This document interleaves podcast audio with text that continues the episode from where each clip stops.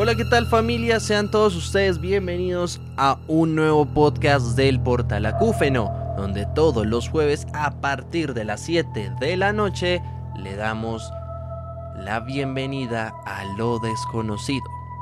Hoy hablaremos sobre el misterio del barco fantasma Mari Celeste.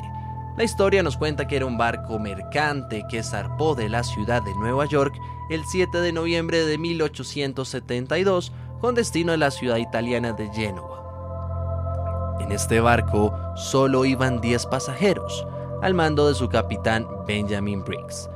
Lo raro de esta historia es que sus 10 pasajeros no estaban a bordo cuando lo encontraron flotando en el estrecho de Gibraltar. Más o menos cuatro semanas después de emprender su viaje a tierras italianas, no se encontraron signos de luchas y toda la carga estaba a bordo. Es decir, no fue robada ni nada parecido.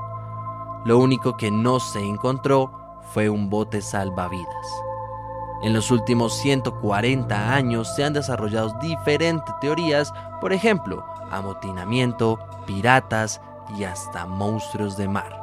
En el año 2007 se realizó un documental llamado La verdadera historia del Meari Celeste, donde descartó todas las teorías anteriores y al final no se llegó a una explicación concluyente de lo que en realidad sucedió. Esperamos que esta historia de misterio les guste y estén muy atentos para más misterios aquí en Portal Acúfeno, no apto para cardíacos.